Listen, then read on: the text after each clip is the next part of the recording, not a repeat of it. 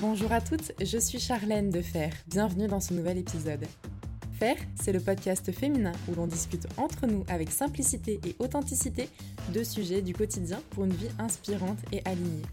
Blogueuse, créatrice de la marque de bijoux Massimone, host du podcast et étudiante en neurosciences, j'ai à cœur de partager avec transparence mon parcours, ce que j'apprends chaque jour et les outils que j'utilise au quotidien pour aider celles qui aimeraient se lancer à leur tour. Pour être certaine de ne rien louper, rejoignez-moi sur les réseaux sociaux dont vous retrouverez les liens en description de cet épisode.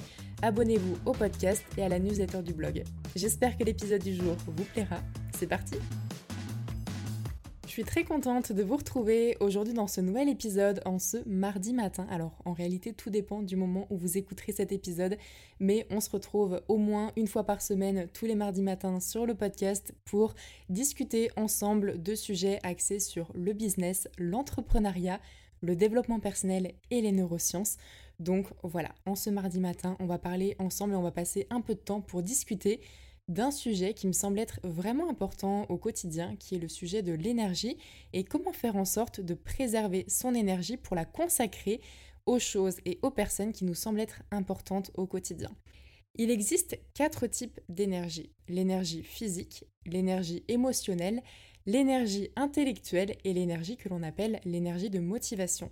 Aujourd'hui, dans cet épisode, on va mettre de côté l'énergie physique, qui en réalité est bien l'énergie que vous allez avoir pour faire des activités physiques, pour aller faire du sport, pour aller marcher, vraiment l'énergie liée au mouvement. C'est vraiment super important de chercher à protéger son énergie. Alors, ça ne signifie pas de devenir égoïste, auto-centré et de ne penser qu'à soi, mais au contraire, c'est savoir à qui et à quoi est-ce que l'on souhaite consacrer notre énergie? C'est un petit peu comme lorsque vous prenez la batterie de votre portable. Alors il va y avoir beaucoup de comparaisons dans cet épisode, mais je trouve que c'est beaucoup plus parlant d'avoir une idée un petit peu abstraite associée à une idée un peu plus concrète pour qu'on puisse justement savoir de quoi il s'agit. Mais la batterie de votre portable, à force d'utiliser votre téléphone, et si vous ne le rechargez pas, eh bien la batterie, la jauge de la batterie va forcément baisser. Elle ne pourra jamais augmenter si vous n'apportez rien à votre téléphone. Et il en vient un moment que si vous ne le rechargez pas, eh bien votre téléphone ne fonctionne plus. Et c'est exactement la même chose pour nous. Enfin pour vous, pour nous, pour moi, pour tout le monde. Si vous ne prenez pas le temps nécessaire pour restaurer votre énergie, donc ça peut être par exemple en passant du temps soit toute seule, soit avec des personnes que vous aimez, soit en faisant des activités qui vous plaisent, eh bien à un moment donné, vous n'aurez plus d'énergie. Et si vous agissez à perte sans jamais faire le nécessaire pour recharger votre dose et votre jauge d'énergie, eh bien il en viendra à un moment où vous ne pourrez plus fonctionner si on reprend l'association au téléphone. C'est d'ailleurs très cohérent avec la définition du verbe préserver auquel on associe préserver son énergie, mais la définition du verbe préserver, c'est le fait de mettre à l'abri ou de se protéger notamment d'un mal ou d'un danger. Donc en protégeant votre énergie, en la préservant, eh bien vous vous protégez aussi de tout ce qui pourrait être négatif ou de tout ce qui pourrait vous impacter sur le long terme et vous empêcher de faire ce qui est important pour vous. Donc pourquoi est-ce vraiment super important de préserver son énergie? C'est ce qui va vous permettre de mieux utiliser votre temps puisqu'on a toutes 24 heures dans une journée. Tout dépend ensuite de la façon dont on utilise ces 24 heures et le temps, c'est l'une des ressources, si ce n'est pas la ressource la plus précieuse et une fois que vous avez une journée de passé, eh bien, vous ne pourrez plus récupérer cette journée-là. Et c'est vrai que j'ai une relation au temps qui, poussée à l'extrême, peut être assez anxiogène parce que je me dis, tout passe tellement vite, le temps passe tellement vite, tout est tellement éphémère et rien n'est permanent qu'il faut absolument que je mette le temps dont je dispose au profit de quelque chose. Et je pensais que c'était de la productivité, alors qu'en réalité, eh bien, quand on est toujours à fond dans son truc, on est beaucoup moins productif. Mais je pensais que c'était associé du coup à la productivité, mais je me trompais. Mais en tout cas, aujourd'hui, j'essaye de consacrer beaucoup plus de temps à des choses en dehors du travail qui sont tout aussi importantes. Par exemple, ma famille, par exemple, mes amis ou les personnes que j'aime vraiment profondément, qui sont extrêmement importantes pour moi, qui comptent qui se compte pardon, au maximum sur les deux doigts de ma main. Enfin, sur les. Non, sur mes deux mains, plutôt sur les dix doigts de mes deux mains. Mais euh, voilà, c'est vraiment des personnes qui sont essentielles pour qui je pourrais faire tout. Si j'étais à l'autre bout du monde, je reviendrais pour elles. Vraiment, ce sont des personnes que j'aime profondément et avec qui j'ai envie de passer de plus en plus de temps. Et c'est du temps que je ne passais pas euh, parce que je le mettais au profit de mes projets, du business, de tout ça. Et donc voilà, ça permet aussi de mieux utiliser votre temps, savoir préserver votre énergie. Ça permet aussi de se sentir moins coupable parce que parfois quand on est avec des personnes, euh, comme on va le voir un petit peu plus tard dans l'épisode, qui sont les personnes voleuses d'énergie, eh bien quand on connaît ces personnes-là, quand on connaît leur fonctionnement, on peut être amené à ne plus vouloir passer de temps ou en tout cas à limiter le temps que l'on souhaite passer avec ces personnes-là. Et ça peut amener de la culpabilité. Donc lorsque l'on sait vraiment préserver son temps et préserver son énergie, ça amène à un petit peu moins de culpabilité. Et puis finalement, ce qui est quand même l'essentiel, mais préserver son énergie, c'est aussi veiller à sa santé mentale et à sa santé physique. Donc une fois qu'on a dit ça, on va passer aux quatre types de personnes que l'on appelle les voleurs d'énergie. Le premier type de personne, c'est l'intimidateur. L'intimidateur, c'est une personne qui va être dans une relation et dans un échange de dominant-dominé. Ça veut dire que c'est une personne qui va exercer sur vous une pression et qui va se nourrir de la peur de son interlocuteur ou de la personne qu'elle a en face d'elle en s'imposant, en dominant, en oppressant ou par exemple simplement en parlant fort ou en râlant.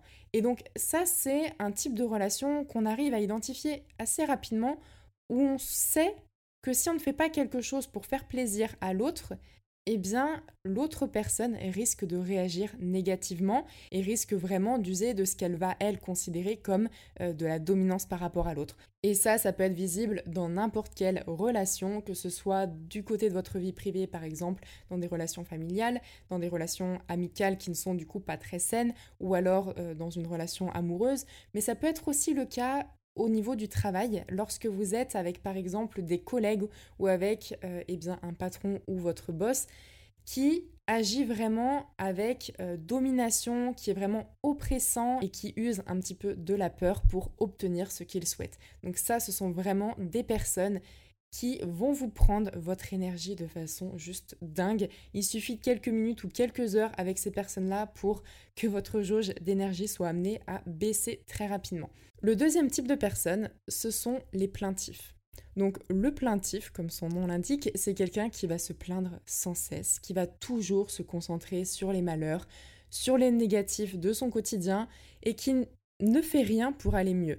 On connaît tous, ou on a tous connu des personnes comme ça qui sont hyper négatives et avec lesquelles, lorsque vous restez un peu de temps, eh bien, vous sortez de l'échange, vous savez que vous n'avez plus d'énergie et c'est quelque chose qui se ressent.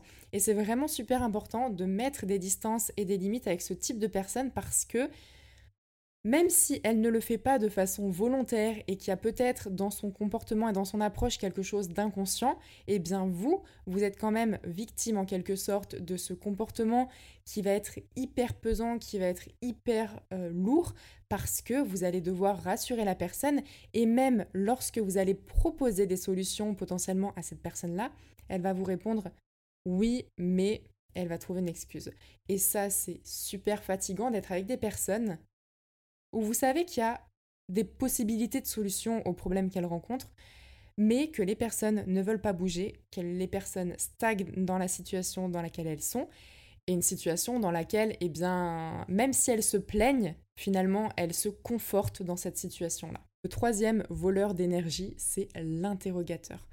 L'interrogateur, c'est une personne qui va vous poser des questions sur tout et à tout va, et dans une seule optique, généralement, c'est de critiquer, de rabaisser ou de porter un jugement sur des actions que vous allez faire vous ou par exemple sur les actions que vont faire d'autres personnes.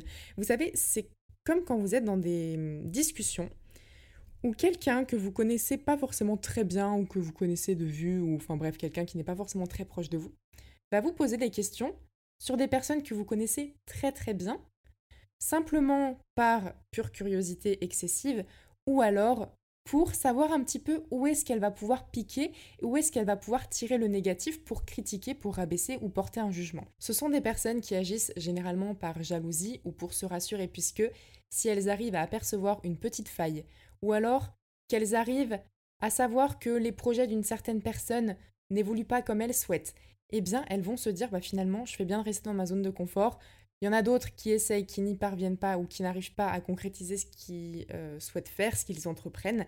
Donc moi, je préfère rester là. Donc finalement, cette attitude peut aussi traduire un manque de confiance. Quoi qu'il en soit, avec les interrogateurs, les frontières personnelles sont très souvent impactées. Le quatrième type de personnes voleuses d'énergie, ce sont les personnes indifférentes. Ces personnes-là, lorsque vous les avez en face de vous, elles sont très neutres, très froides, absolument pas ouvertes à l'échange ou à la discussion justement pour essayer d'aller mieux.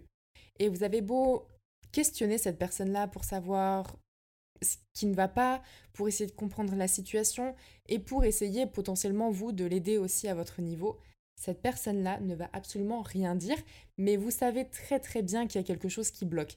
Et donc ces personnes-là, vous avez beau vouloir faire tout ce que vous voulez pour les aider, il n'y a absolument aucun moyen de discuter, la communication est complètement coupée et vous, vous vous sentez coupable de ne pas pouvoir aider cette personne-là davantage. Parvenir à prendre du recul sur les échanges qui ont lieu avec ces personnes-là, voir si vraiment il y a la possibilité de s'éloigner de ces gens-là, et eh bien de le faire, c'est un moyen aussi de préserver son énergie.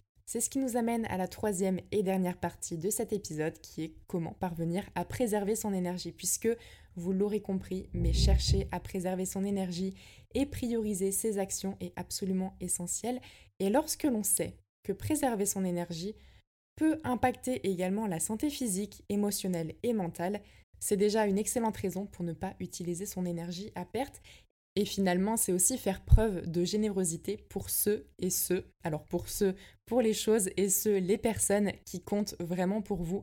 Vous serez beaucoup plus présente et vous serez beaucoup plus à même de passer du temps de qualité avec les personnes qui vous sont bénéfiques et où a lieu un échange donnant-donnant. Alors, encore une fois, je pense que c'est vraiment super important dans les relations que l'on entretient, quelles qu'elles soient, d'être dans une situation où c'est vraiment un échange donnant-donnant, vous donnez aux personnes et où les personnes peuvent aussi vous apporter quelque chose de positif.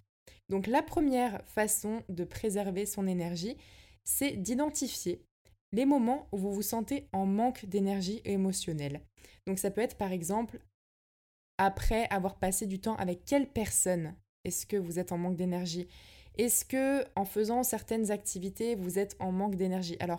En dehors bien sûr de l'énergie physique parce que après une journée de travail à courir dans les transports ou alors après une séance de sport, bien que le sport puisse apporter de l'énergie physique, il peut y avoir des chances pour que vous soyez fatigué physiquement. Mais là, on est vraiment sur l'énergie émotionnelle. Est-ce que en faisant certaines activités, vous perdez de l'énergie? Et identifiez autour de vous s'il y a des personnes qui pourraient avoir tendance à être voleuses d'énergie. Pour ces personnes-là, Cherchez vraiment à limiter les interactions au maximum si vous en avez la possibilité. Puisque effectivement, si ce sont des personnes qui vous sont proches ou auxquelles vous pourriez vous sentir redevable, je pense notamment par exemple aux parents, parce que je sais que certaines personnes eh ont des parents qui peuvent être un petit peu... Euh, prendre de leur énergie. Moi, je sais que j'ai des parents qui m'apportent au contraire beaucoup d'énergie et ma famille et mon entourage très proche sont des personnes au travers desquelles et auprès desquelles je me ressource beaucoup, mais ça n'est pas le cas de tout le monde. Donc en tout cas, essayez de limiter les interactions au maximum avec ces personnes-là et potentiellement essayer aussi de leur expliquer que vous, vous avez vos activités, que vous ne pouvez pas être malheureusement toujours là pour elles. Et si vous en avez la possibilité, essayez également de les orienter vers des personnes qui seront beaucoup plus à même de les aider. Puisque certaines personnes qui pourraient avoir un profil de voleuse d'énergie sont en réalité des personnes qui ont besoin d'aide. Et en les orientant vers des personnes qui seront beaucoup plus à même que vous de les aider, eh bien vous allez aussi aider ces personnes-là. Ensuite, un autre moyen de préserver son énergie, c'est d'apprendre à dire non. Encore une fois, il y a des façons de communiquer, on peut mettre les formes, il n'y a pas forcément besoin d'être brut ou d'être hyper euh, direct dans ses réponses, alors sauf si la personne effectivement en face ne comprend pas, mais en tout cas, n'ayez pas peur de dire non si certaines euh, situations ne vous conviennent pas. Ce que vous pouvez faire aussi pour préserver votre énergie ou en tout cas recharger vos batteries, moi, c'est ce que j'adore, c'est passer du temps à ne rien faire. Et ça, c'est vraiment quelque chose que je fais de plus en plus, que je me permets de faire. Ça reste assez récent pour moi. Je n'arrivais pas il y a quelques mois à concevoir le fait de passer du temps à ne rien faire. J'avais l'impression qu'il fallait toujours que mon temps soit occupé d'une certaine façon. Alors qu'aujourd'hui, j'arrive vraiment à prendre du temps. Alors, Ça n'est pas énorme, mais en tout cas, ça va être par exemple une heure et demie, voire deux heures par jour pour marcher. J'adore marcher, c'est quelque chose qui me ressource beaucoup. En général, je vais marcher dans Paris puisqu'il n'y a pas vraiment de campagne euh, dans Paris, donc c'est assez compliqué. Mais je vais par exemple au Jardin des Tuileries, je vais dans des euh, jardins parisiens, je me balade simplement, des fois même sans savoir trop où je vais, mais simplement en étant dans le moment. Parfois, j'appelle aussi mes proches, des copines, j'écoute de la musique, j'écoute des podcasts et en fait, c'est hyper ressourçant. Et lorsque je rentre, je me dis, eh bien maintenant, je peux faire ce que j'ai à faire. Euh, et puis, je me sens beaucoup plus productive et je sais que ma jauge d'énergie est un petit peu remontée. Ensuite, le dernier point pour préserver son énergie, alors là, qui peut être aussi associé qui va être associé à l'énergie physique, mais qui a un impact sur l'énergie mentale, c'est le fait de faire du sport. Je sais que très souvent, pour des personnes qui ne font pas de sport, le sport, ça semble être une contrainte, ça semble être vraiment la corvée, et c'est la chose que l'on procrastine beaucoup et que l'on aimerait ne pas avoir à faire. En revanche, lorsque vous commencez à vous y mettre, que ça devient une habitude, eh bien ça peut vite même devenir euh, un besoin. Et moi je sais qu'une semaine sans sport par exemple, c'est un truc inconcevable, mais ça m'est déjà arrivé. Et je sais qu'à la fin de la semaine, il me manque ma dose d'endorphine. Alors, non seulement le sport, c'est super important au niveau de la santé physique, mais lorsque l'on fait du sport, on sécrète aussi euh, des endorphines qui ont un impact sur le moral et sur euh, eh bien l'état d'esprit et sur euh, notre comment? Notre bien-être même mental. Et donc c'est vraiment super important d'essayer, si on en a la possibilité et les capacités physiques, d'intégrer au maximum le sport à son quotidien. Et il n'y a pas besoin d'y aller tous les jours ni de faire 5 euh, à 6 séances par semaine lorsque l'on démarre. Alors après, les risques, c'est euh, de vraiment avoir besoin du sport justement au quotidien. Mais en tout cas, vous pouvez très bien commencer à faire 2 à 3 séances par semaine d'un sport qui vous plaise et, euh, eh bien de vraiment vous fixer aussi à cette routine-là. On en arrive à la fin de cet épisode. J'espère qu'il vous aura plu, qu'il vous aura permis d'apprendre certaines choses. N'hésitez pas à me rejoindre sur le blog et à vous abonner à la newsletter pour être certaine de ne pas louper les prochains contenus et toutes les choses vraiment super cool qui vont arriver sur ces prochaines semaines. En attendant le prochain épisode, je vous embrasse très fort. Je vous dis à très vite et d'ici là, prenez bien soin de vous. Ciao